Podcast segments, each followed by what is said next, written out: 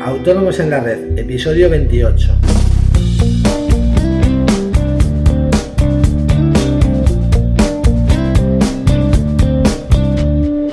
Muy buenos días a todos y bienvenidos a una nueva entrega de Autónomos en la Red, el podcast en el que no nos cansamos de hablar de todas aquellas cosas que interesan a los autónomos. Y ya sabéis, si queréis contactar conmigo podéis hacerlo a través del formulario de contacto de nuestra web, asesoríafiscalautónomos.es. Consultas, dudas, sugerencias serán estupendamente recibidas. Hoy es 20 de octubre, eh, día terrorífico para muchos. Toca pagar impuestos y duele, ¿verdad? Eh, pero muchas veces todos nos quejamos de que tenemos que pagar mucho IVA, cuando en verdad simplemente vamos a ingresar el dinero que nuestros clientes nos han dado para Hacienda. Ya sé que es difícil verlo así, pero es la realidad. Eh, lo primero que tenemos que saber es qué es exactamente el IVA. Pues bien, el IVA es el impuesto sobre el valor añadido y es un impuesto sobre el consumo, es decir, que lo paga el consumidor final.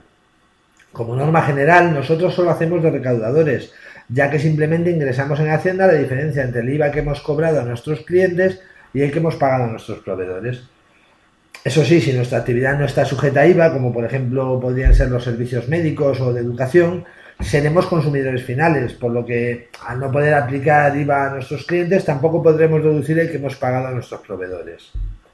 Existen otros casos en los que no estamos obligados a presentar la liquidación de IVA, como sería el caso del comercio minorista, que, eh, que está sujeto al recargo de equivalencia, que por cierto yo creo que mañana hablaremos de este tema. Eh, pero no sería el mismo caso, porque sí que cobramos IVA a nuestros clientes, solo que no hacemos liquidación porque ya la hacemos, entre comillas, al pagar el recargo a nuestros proveedores.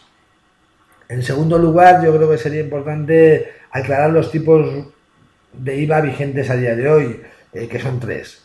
El general, que es el que se aplica a casi todo, que es del 21%. El reducido, que es del 10%, que se aplica a determinados productos o servicios, como pueden ser las sustancias o productos utilizados habitualmente para la nutrición humana o animal, eh, los medicamentos para uso animal, el transporte de pasajeros, los servicios de hostelería y restauración, eh, las entradas a teatros, espectáculos, en fin, eh, hay más productos, por supuesto, más productos y servicios, pero bueno, tampoco vamos a detallar aquí todos, ¿no? Y luego está el super reducido del 4%. Este tipo se aplica en principio a productos y servicios de primera necesidad, como pueden ser el pan, la leche, los huevos, las frutas, los medicamentos de uso humano, en fin.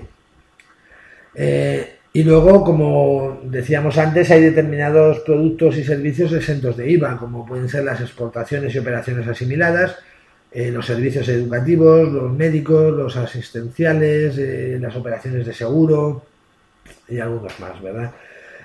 por último, vamos a señalar que existen distintos regímenes de IVA, además del general, que es el más común. Está el régimen especial del recargo de equivalencia, eh, que ya hemos nombrado antes y al que yo creo que vamos a dedicar el programa de mañana. El régimen especial de bienes usados, que también habréis oído hablar de él como el REBU. Eh, el régimen especial de agencias de viajes. El régimen especial de agricultura, ganadería y pesca. El régimen especial de oro de inversión. Y el régimen especial simplificado, del que mucho habréis oído hablar bajo el nombre común de módulos. ¿Vale?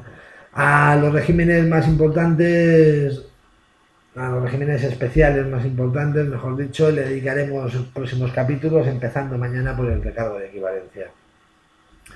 Y ya está, esto es todo por hoy. Eh, como es un día de impuestos, tampoco quiero daros mucho la tabarra. Espero que os haya gustado el programa y hayáis aprendido, aunque solo sea un poco, a comprender qué es y cómo funciona el IVA. Y ya sabéis, como siempre os digo, os agradeceré muchísimo una valoración de 5 estrellas en iTunes que me anima muchísimo a seguir con el podcast. Y bien, hasta mañana con más autónomos en la red. Adiós.